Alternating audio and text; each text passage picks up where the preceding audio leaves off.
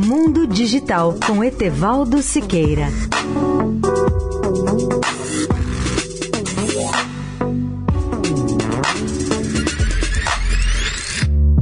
Olá, amigos da Eldorado.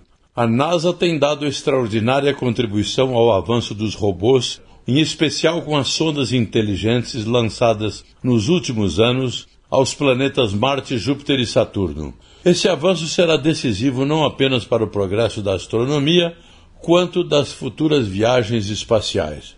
Escolhi como exemplo desse avanço tecnológico a Insight Lander, uma das muitas sondas robóticas enviadas a Marte em novembro de 2018.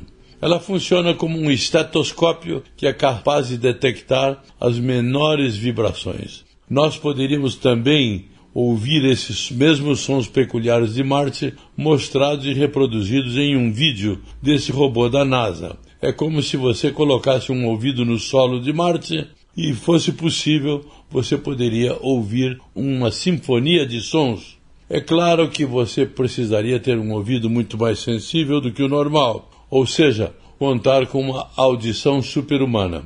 A Insat Lander da NASA, entretanto, tem esse ouvido supersensível ou muito especial. A Insat conta com um sismógrafo extraordinariamente sensível chamado SEIS, que é a sigla em inglês de experimento sísmico para a estrutura interior, que é capaz de captar vibrações tão sutis quanto as de uma brisa.